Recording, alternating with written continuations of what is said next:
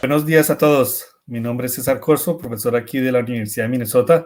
Es un placer eh, estar aquí con ustedes.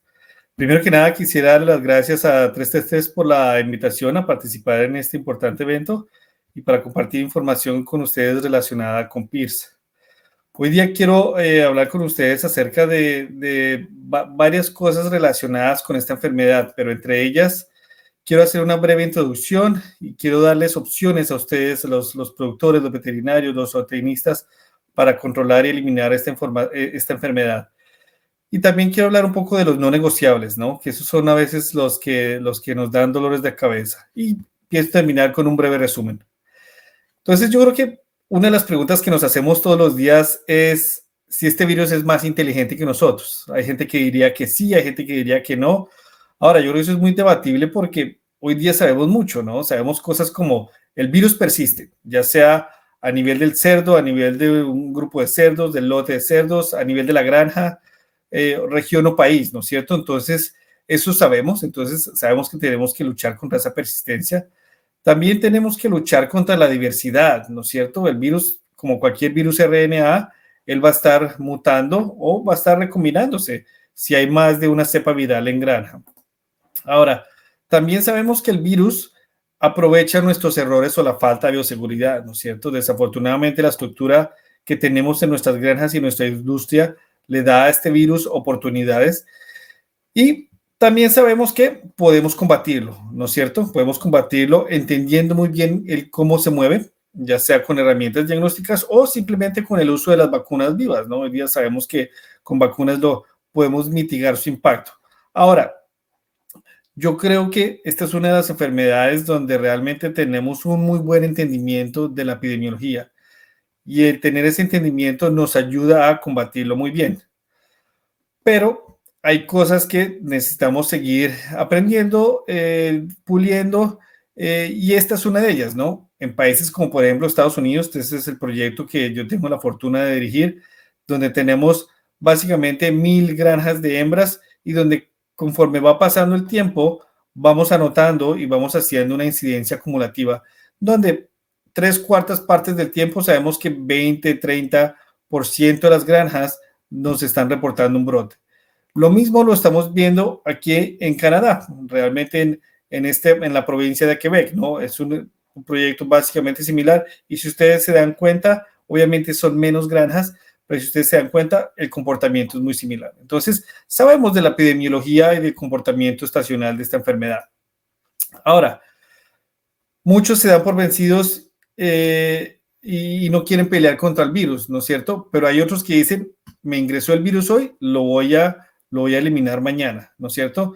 Entonces, a como de lugar, ellos quieren hacer este esfuerzo. ¿Por qué? Porque van a saber que vivir sin PIRS es mucho mejor a vivir con PIRS. ¿Por qué? Porque vamos a usar menos antibióticos, el bienestar de nuestros animales va a estar mucho mejor, la productividad va a ser mucho más predecible y cuando tengamos una introducción de un virus de influenza o alguna bacteria que se quiere salir de control, pues vamos a tener menos probabilidad de que se asocien estos otros patógenos con el virus de PIRS. Ahora, sí, todos tenemos claros que cuando hay menos patógenos, la producción es mucho más predecible, ¿no es cierto? Porque sabemos que no nos están moviendo los, eh, los procesos fisiológicos de los animales. Por eso es que mucha gente tiene muy claro que vivir con PIRS es siempre un desafío. Muy bien, pero para nosotros estar hablando de control y de eliminación, quiero tocar algo que es muy clave y es la terminología. Esto es, un, esto es un término que yo creo que se ha malentendido en la industria eh, y se, y se continúa malentendiendo y es estabilidad, ¿no? En el mundo de PIRS, la estabilidad significa que las granjas sitio 1, es decir, las granjas de reproductoras, deben llegar a un estatus en donde los lechones se destetan, pues nacen y se destetan PCR negativos. ¿Eso qué quiere decir? Que no hay virus circulante ni en la maternidad ni en la gestación, ¿no es cierto? Y esto es importante eh, recordarlo porque muchas veces se habla de estabilidad clínica, la cual no significa mucho. Eh, sí, podemos tener granjas positivas inestables con buena productividad, pero están produciendo lechones positivos que en la recría y en el engorde no les va a ir muy bien, ¿no es cierto? Entonces eso es importante tenerlo claro. Ahora, no necesariamente una granja estable clínicamente es, lo mismo que decir una granja negativa, ¿no es cierto? Por lo, por lo que acabo de decir, cuando tenemos una granja clínicamente estable, podemos estar produciendo una buena cantidad de lechones, la reproducción es más o menos estable, pero en el sitio 2 y 3 es algo que no son los parámetros que se cumplan a nuestro, a nuestro, a nuestro deseo, ¿no? En el sentido de que no van a tener la conversión y la ganancia media diaria esperada. Ahora, también tenemos que hablar un poco de, no necesariamente quiere decir que estable y si no encuentro PCR eh, positivos, mi granja es libre. No, hasta que no tengamos ELISAs negativos provenientes de esta población y que se mantengan negativos, no vamos a poder decir que es una granja negativa o libre de virus. Entonces hay una serie de cosas que están relacionadas con la terminología que nos complican a veces el, cómo comunicarnos. Pero realmente cuando hablamos de opciones, ¿cuáles son las opciones que tenemos hoy día? Si bien hay granjas que van a estar muy bien localizadas, otras muy mal localizadas, realmente existen dos caminos, ¿no es cierto? Un camino al que a mí siempre me gusta invitar a los productores y a los veterinarios a, a tomar, que es suspender la transmisión del virus dentro de esa población. Y hay otros que, y el otro camino es básicamente mantener esa transmisión, es decir, no hacer nada o intentar mitigar ese impacto, ¿no es cierto? Entonces son dos caminos muy diferentes que yo creo que van a llegar a tener balances financieros muy diferentes al final del día. Ahora, si lo miramos un poco con, con detenimiento, algo importante que hay que tener en cuenta es la transmisión. La transmisión equivale a, inflamación. ¿Eso qué quiere decir? Si yo me infecto con el virus de Pierce, mi sistema inmune va a reaccionar, ¿no es cierto? Por un lado. Por otro lado, mi sistema inmune me va a generar algo que se llama la inflamación porque el virus va a estar replicándose en unas células y el sistema inmune se tiene que defender. Esta inflamación nos lleva a tener un deterioro o una pérdida. ¿Por qué? Porque mucha de la energía que yo estoy consumiendo va a ser dirigida a este, a este proceso inflamatorio. Por ende, la tasa de conversión, la tasa de crecimiento, las mortalidades van a aparecer por este mismo proceso, ¿no es cierto? Ahora, algo importante de tener en cuenta es que sí, todas las granjas pueden suspender esta transmisión, no me queda la menor duda, pero también hay muchas granjas que deciden mantenerlo si no hacen las cosas apropiadas, ¿no? Entonces, algo importante que tenemos que tener en cuenta a la hora de suspender la transmisión es que sí, ese sitio 1 va a desempeñarse muy bien, ¿no es cierto? Pero también acuérdense que si no lo suspendemos, no vamos a lograr tener un lechón que está preparado para comenzar esa etapa de esos 120 días post-destete, ¿no es cierto? En el sentido que esos 120 días, 130 días, 140 días post-destete es donde van a consumir la mayor cantidad de alimento, ¿no es cierto? Y es donde tienen que crecer a una tasa eh, apropiada para poder llegar al peso estimado que queremos, ¿no es cierto? Pero desafortunadamente, por, por razones de, de, competencia, por razones de nuestra industria, nos encanta siempre presumir del número de destetados por hembra por año, ¿no es cierto? Pero a veces se nos olvida que esto no significa nada porque la gran mayoría de nosotros va a querer vender animales en pie, animales en canal, y al final del día eso significa eh, carne, alimento, etcétera, etcétera. Entonces ahí lo importante es que si yo no saco al virus de PIRS de mi sitio 1, mi sitio 2, 3 va a sufrir. Por ende, la calidad de sus animales a la hora del sacrificio no va a ser lastimada, porque voy a tener amplios rangos de variación en esos pesos y en esas tasas de crecimiento. Pero hoy día, ¿qué hacemos actualmente, no? Para controlar y para eliminar este virus. Bueno, Primero que nada, establecemos un programa para suspender esa transmisión dentro de la granja de cría, ¿no es cierto? La experiencia ya nos dijo, sí lo podemos hacer, sí podemos suspender esa, transmisión y destetar lechones de manera consistente. Estos lechones, obviamente, sí, vamos a tener que pasar por fases, pero vamos a poder llegar a destetar lechones libres, es decir, PCR negativos de manera consistente. Ahora, esto no es fácil, es, claro que tenemos que pasar por diferentes fases y ahí es donde tenemos que cumplir ciertos requisitos. Obviamente, si la granja es de sitio 1 y no tiene la recría o el engorde eh, ahí, ahí, mismo, va a ser un poco más fácil el proceso, pero si las granjas son de ciclo completo, van a tener que realizar un poco, un esfuerzo un poco más grande y lo vamos a hablar más adelante. Lo otro importante es, sabemos cuántos virus tenemos, es uno solo, es una, es una infección reciente, o son dos, o son tres, y esto lo digo porque entre más introducciones hayamos tenido, más difícil va a ser eh, montar este programa, ¿no? Porque no, no sabemos exactamente contra cuántos tenemos que pelear. Siempre va a ser más fácil pelear contra una cepa viral que pelear contra dos o tres. Y lo otro es, vamos a tener que cambiar esa mentalidad y, hablar acerca de las inversiones, ¿no? Porque si, si no estamos dispuestos a invertir en hacer este, este programa de control y eliminación, realmente no lo deberíamos ni considerar, ¿no es cierto? Que es ahí donde creo que muchos se han quedado en, en la duda, ¿no? Sí sabemos y lo tenemos muy claro que invertir en este control y eliminación de virus de PIS nos va a traer dividendos a mediano y a largo plazo, ¿no es cierto? Pero ahí es donde tenemos que tenerlo claro de o vamos a hablar de despoblación, repoblación o vamos a hacer un cerrado de granja. Las dos van a involucrar algo de, de inversiones, pero también vamos a tener que invertir en diagnóstico, vamos a tener que cambiar un poco el flujo porque la línea de crecimiento tiene que ser despoblada y repoblada en algún momento, porque también lo queremos sacar de allá. Y si bien el business ingresó en algún momento, pues hay que tener claro que tenemos que mejorar esa bioseguridad, ¿no es cierto?, para que no vuelva a ingresar. Muy bien, ¿y cuál es el método más común hoy día? Probablemente ustedes me han escuchado hablar de un método muy sencillo que se llama cerrado de granja, que básicamente esto va de acuerdo con los modelos matemáticos de enfermedades infecciosas, ¿no? Y es donde aquí buscamos suspender la incorporación de hembras de reemplazo por un periodo, ¿no es cierto?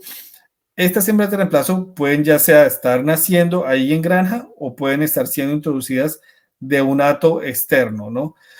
Ahí es donde tenemos que decir, no voy a ingresar más hembras de reemplazo. ¿Con qué objetivo? Con el objetivo de no ingresar más animales susceptibles al ato reproductivo, porque a la hora que yo siga haciendo eso, pues voy a llevar a, a, que el virus se siga transmitiendo. ¿Cómo lo hacemos? Pues sí, acopiamos hembras de reemplazo, las tenemos parqueadas en algún lugar, ya sea en granja o en alguna, en alguna granja satélite, y las exponemos al virus, ¿no es cierto? Eso es una exposición masiva.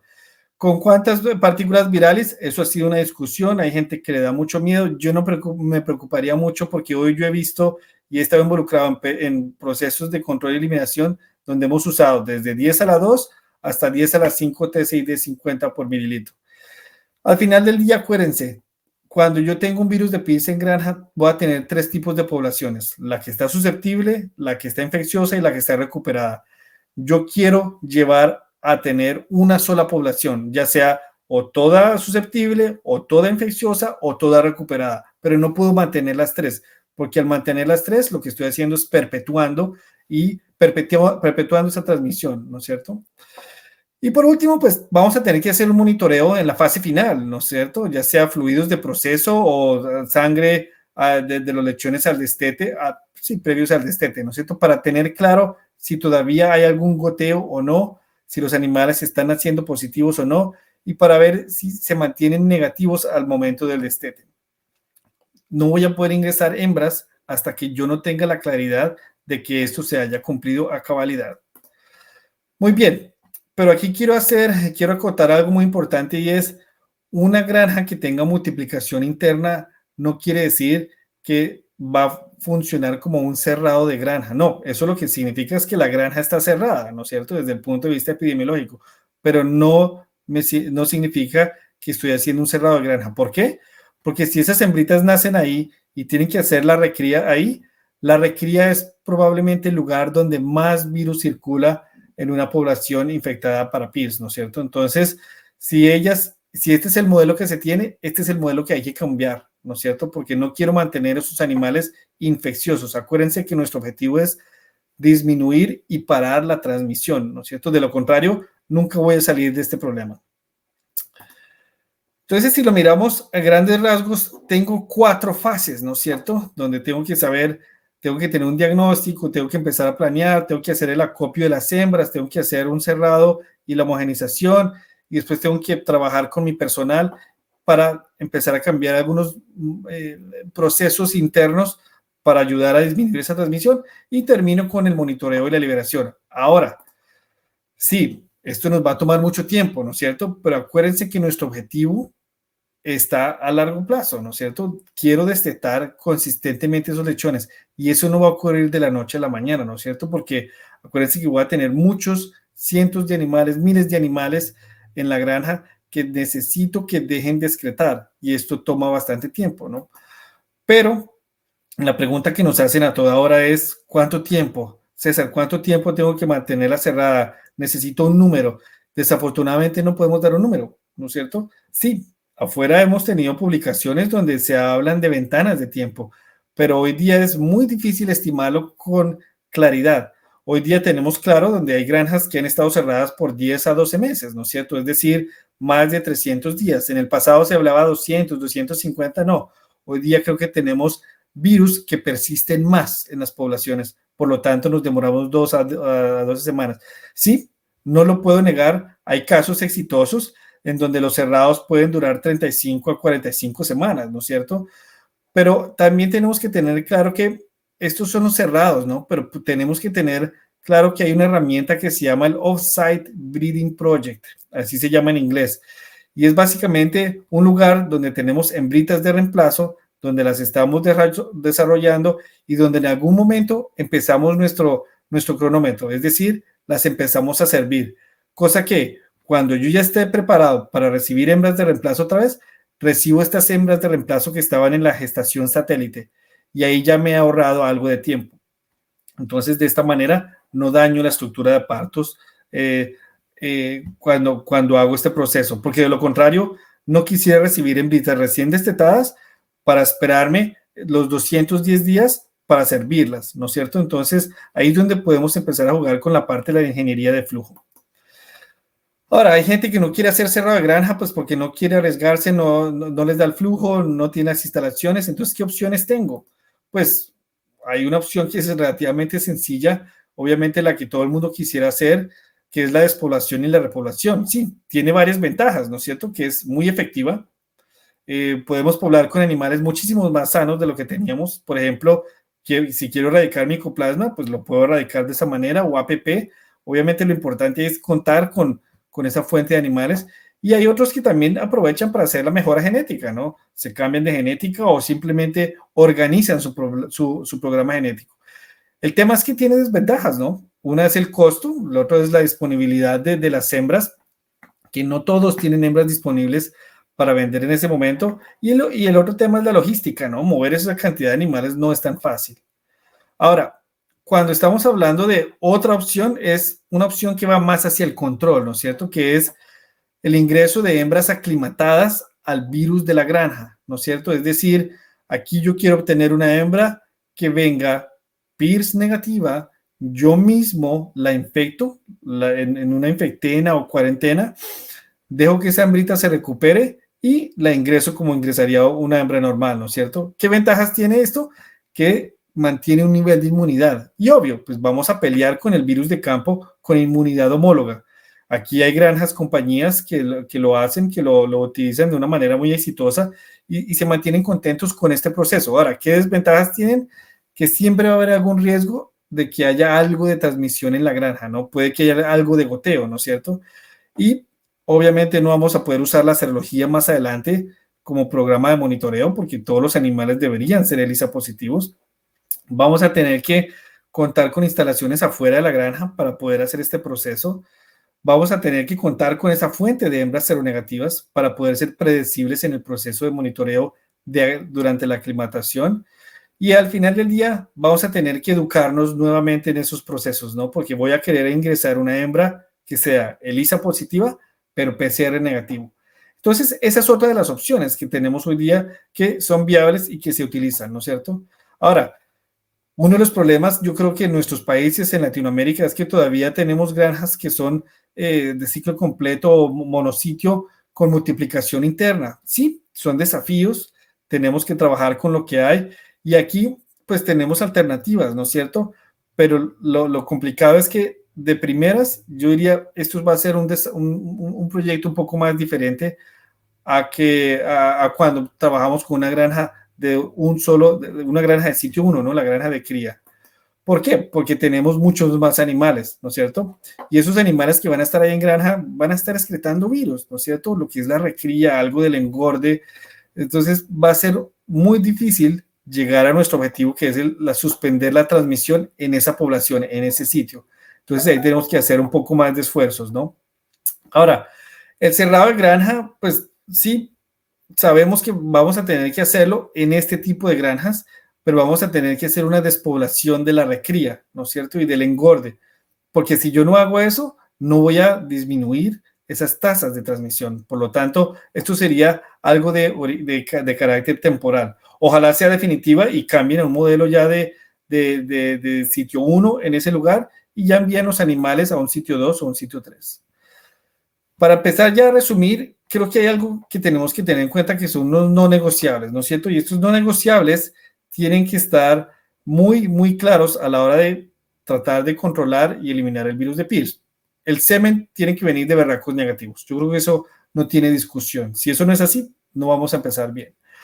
La bioseguridad, como ya se los mencioné, hay que revisarla y hay que revisarla de manera constante, ¿no? Pero hay que cambiar algo porque si nos ingresó una vez, nos va a volver a ingresar y probablemente por el mismo lugar. Entonces es algo importante de tenerlo claro.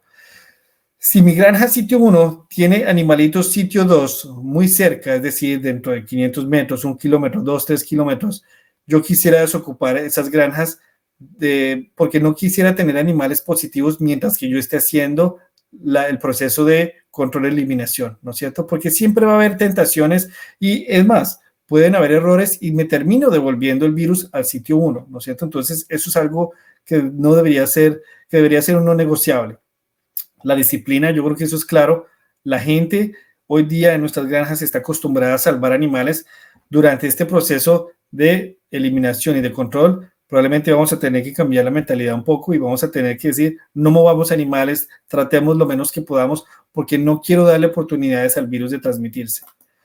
Ahora, hay que apoyarse también en gente que tenga experiencia, ¿no es cierto? Todos estamos aprendiendo todos los días, pero aquellos que han intentado estos procesos y que han sido exitosos tienen esa experiencia y les pueden dar tips, ¿no? Lo que sí les recomendaría, que pienso que es un no negociable, es aquí no se vale usar diferentes recetas todas juntas porque no vamos a poder llegar al objetivo, ¿no es cierto? Entonces, sigamos esos principios de epidemiología, esos principios que nos llevan a cesar esa transmisión. No necesariamente todos los programas eh, recomendados por todos van eh, persiguiendo ese mismo objetivo. Muy bien. otros no negociables incluyen uno que es un poco, un poco sensible y es el suero, la inoculación. Ese suero no debería salir de granja. Quédense ustedes en granja, mándenlo al laboratorio, caracterícenlo allá, pero no reciban nada del laboratorio. Ustedes obténganlo, procesenlo, almacénenlo y después lo terminen administrando. Entonces, no, juguemos con ese tema de, de mandar el, suero afuera y me lo van a regresar cuantificado. No, ustedes lo pueden cuantificar en granja, eso no tiene tanto misterio. Y obviamente el tema del monitoreo en el sitio 1, ¿no? Todo va a ser por PCR, va a ser costoso, no me queda la menor duda. Los ELISAs serán muy buenos para los centinelas, ¿sí? A la hora, en la parte final, si quieren ingresar centinelas, los pueden monitorear con centinelas, pero al final del día lo que queremos es, ¿estoy o no excretando? Y eso solamente lo vamos a poder hacer con las pruebas de PCR.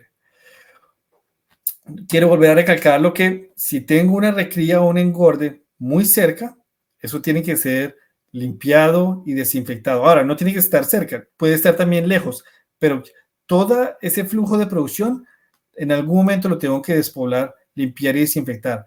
No saco nada teniendo un sitio 1 negativo y un sitio 2, 3 positivo, porque pues sí, voy a entregar un animalito limpio a una población PIRS positiva, que al final del día lo que vamos a hacer es perpetuar el virus en las granjas de la compañía y tarde o temprano puede que nos, este, nos, estemos devolviendo este virus a nosotros, entonces nos volvemos nuestro peor enemigo.